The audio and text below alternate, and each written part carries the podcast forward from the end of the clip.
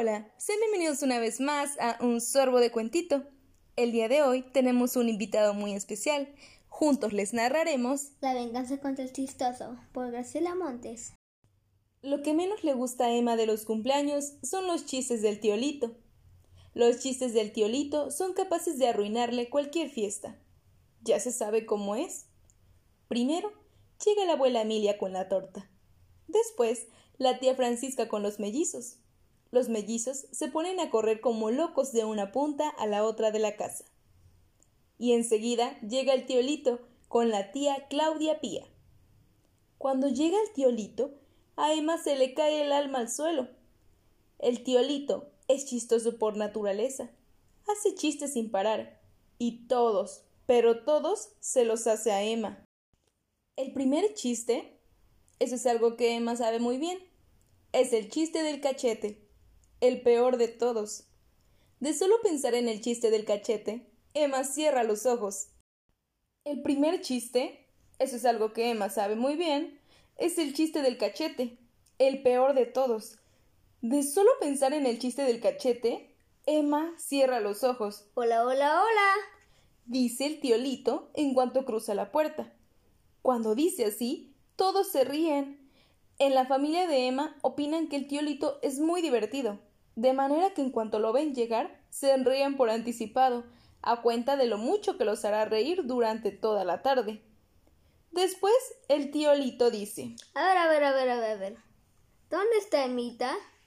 Siempre dice Hola, hola, hola, hola. Y a ver, a ver, a ver, porque las palabras repetidas le parecen chistosas. Emita. la llaman. Te busca el tío. Emma ve venir al tío Lito y quiere esconderse detrás de algo. Una silla, una maceta, el vestido de la abuela, cualquier cosa. Pero el tío Lito la ve. ¡Ahí está Emita! dice. Y después dice A ver, a ver, a ver, a ver. A ver cómo andamos de cachetes. Todos se ríen porque les parece que el tío Lito es muy chistoso. Emma, en cambio, no se ríe.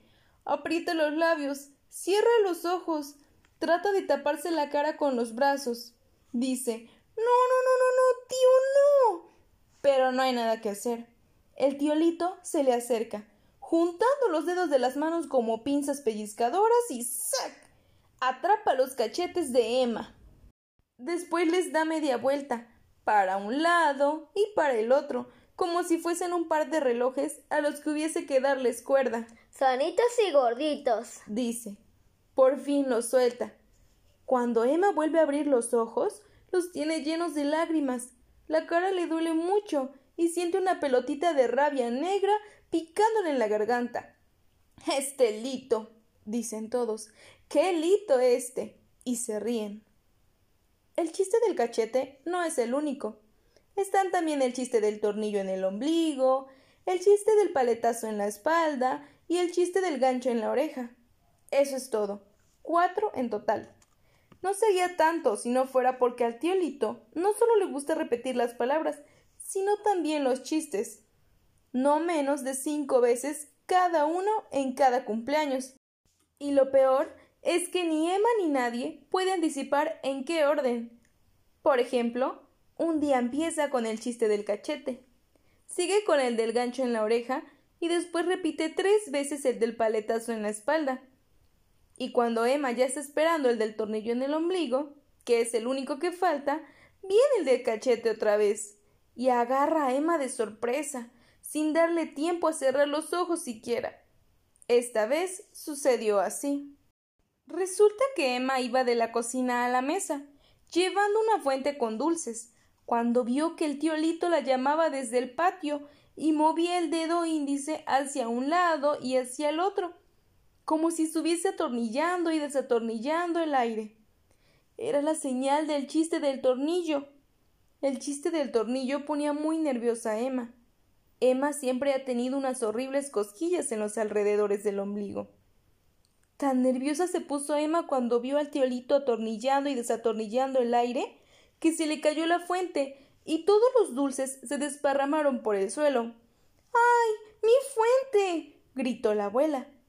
Emma se puso a llorar. Después se agachó y empezó a juntar uno a uno los pedazos.